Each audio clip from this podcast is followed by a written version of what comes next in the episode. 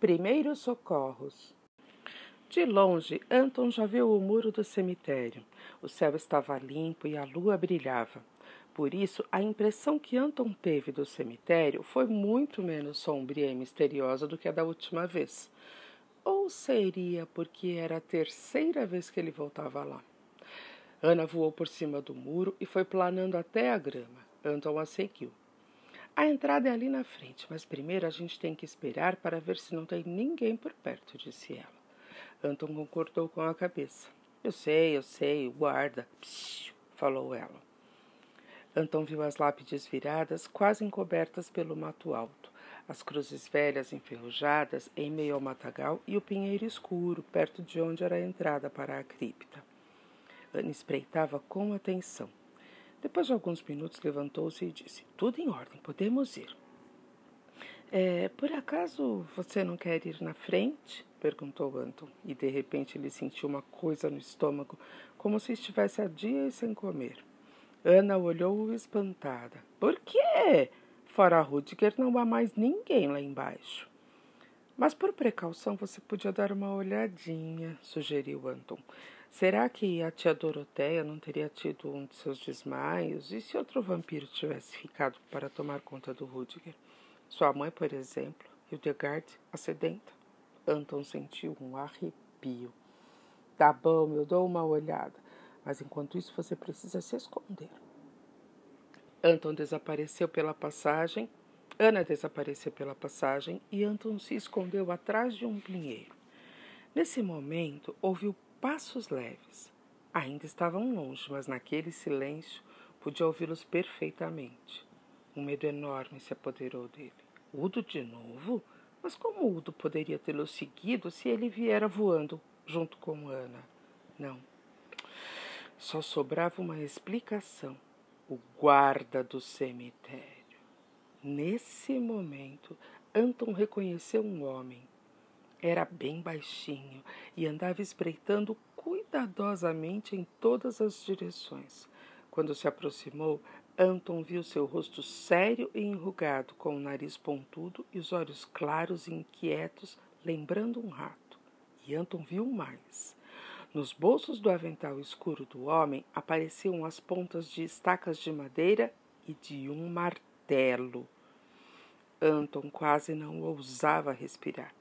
É verdade que os galhos do pinheiro alto, cheios de folha, o escondiam, o que, de certa forma, fazia com que se sentisse seguro. Mas Ana, ela poderia aparecer a qualquer momento para vir buscá-lo, e o guarda do cemitério estava a poucos metros de distância. Agora mesmo ele estava examinando os pinheiros com especial atenção. Anton viu que a pedra se mexia quando teve uma ideia. Pegou uma pedra do chão e a atirou o mais longe que pôde. O guarda se virou rápido como um raio e correu na direção de onde vinha o barulho. Enquanto corria, dizia: Agora eu pego vocês! Anton viu o guarda remexer os arbustos, balançando nas mãos as estacas de madeira e o martelo como se fossem armas. Anton aproveitou para chegar até Ana e ofegante escorregou pela passagem, fechando a entrada da cripta com a pedra. Puxa vida, por um tris, disse ele, apoiando-se na parede fria. O quê? perguntou Ana. O guarda do cemitério. Ele quase viu quando você tirou a pedra. O guarda do cemitério? Você o viu? Vi, mas ele não me viu. E onde ele está agora? Anton sorriu, procurando uma pedra. Como? Eu atirei uma pedra, explicou Anton, e agora ele a está procurando. Ana respirou aliviada. Ele não parece uma ratazana? perguntou ela. Parece mais um rato, disse Anton. De qualquer forma, é repugnante. Não é mesmo? disse Ana. Ao lado dele, nós vampiros até que somos engraçadinhos. Você sabe como ele se chama? Não, seu coelho. Seu o quê? perguntou Anton. Ana começou a rir e a saltar de um lado para o outro, cantando: Coelhinho da Páscoa que trazes para mim. Da cripta ouviu-se uma tosse rouca. Rudiger, disse Anton assustado. Como ele está? Ele está bem, até já levantou. Lumpe aqui está de cama agora. Lump? perguntou Anton. Quem era Lump? Ah, o irmão mais velho. E ele sabe que eu. Claro, mas não se preocupe, nós vampiros crianças somos fiéis uns aos outros. E ele não vai me fazer nada? Não, entre amigos não há problema. Desceram os degraus. Uma vela queimava e naquela luz fraca viu Rudiger sentado em seu caixão lendo. No caixão ao lado havia um outro vampiro, maior e mais forte, que se virava daqui para lá inquieto. Rudiger desviou os olhos do livro e colocou um dos dedos no lábio. Ele está dormindo, sussurrou, fazendo sinal para eles sentarem ao seu lado na beirada do caixão. O que é que ele tem? perguntou Anton. Gripe. O que não é de admirar quando alguém só sai à noite. Anton observava Lump que dormia. Certamente se parecia um pouco com Rudiger, mas o rosto de Lump parecia mais pálido e suas olheiras eram mais escuras. Ele parece mal, é mesmo, concordou Rudiger, totalmente sem sangue, coitado. Então Lump deu um gemido profundo que fez Anton recuar assustado.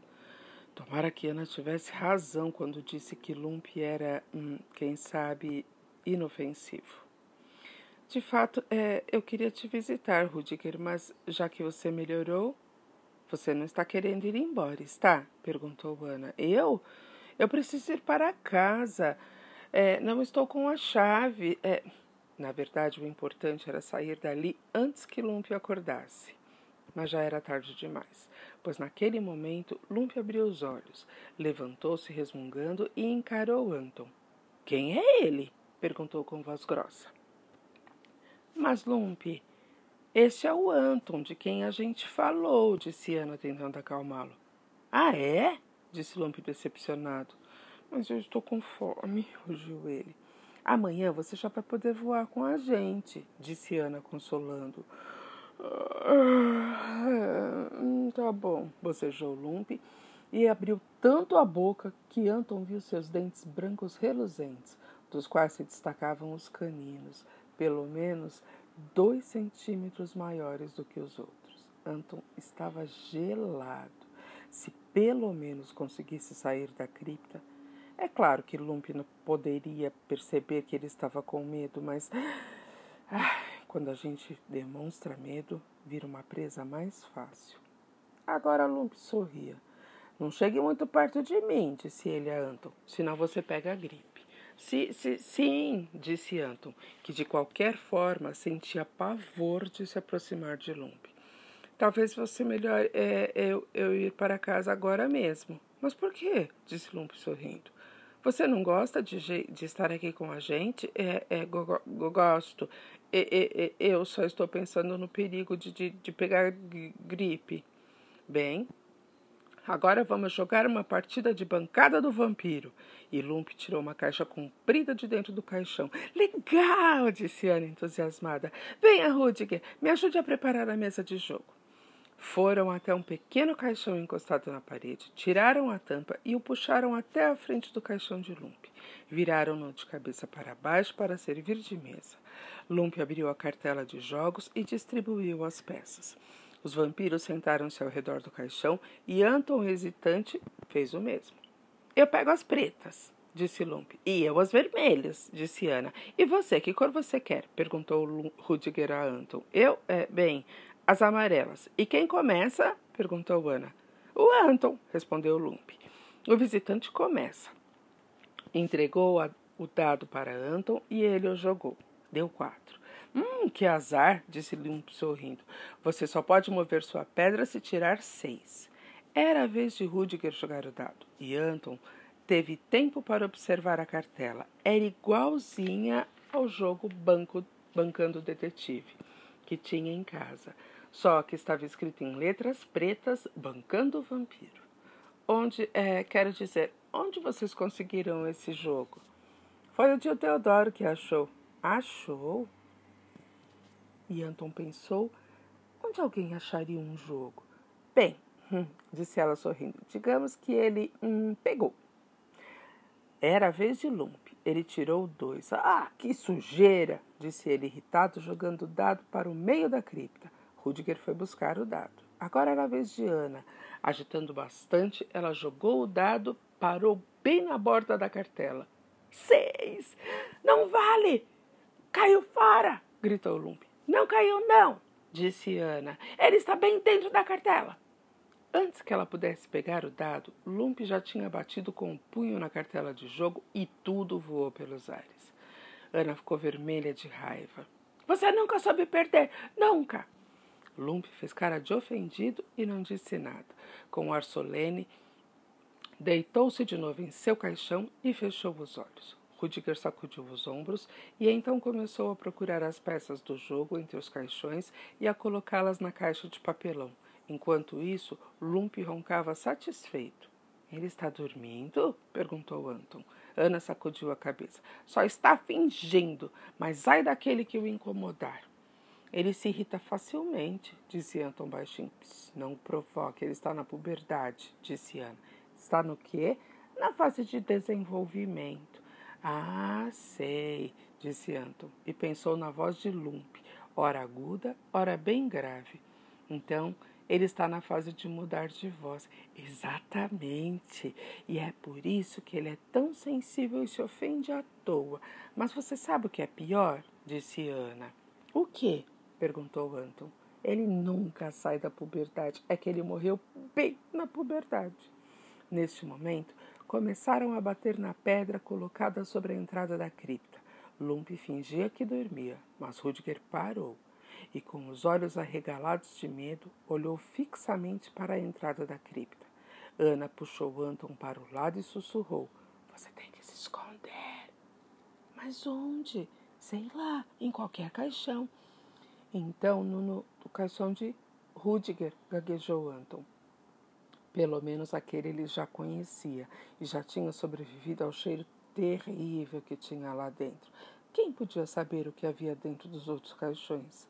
Ana ajudou-a a entrar e fechou a tampa do caixão. Passos apressados já desciam as escadas e Anton ouviu uma voz já conhecida dizer: Ah, só podia acontecer comigo! O que foi, tia Doroteia? Minha dentadura! Devo tê-la esquecido no caixão. Anton ouviu-a correr pela cripta. Está aqui! Imaginem vocês se eu tivesse perdido, disse tia Doroteia aliviada. Parecia que ela acabara de pôr a dentadura, mas suas últimas palavras soaram mais claras e nítidas. Agora vou voltar a. disse ela, parando de repente. Me diga uma coisa, Rudiger. Por que você não está deitado?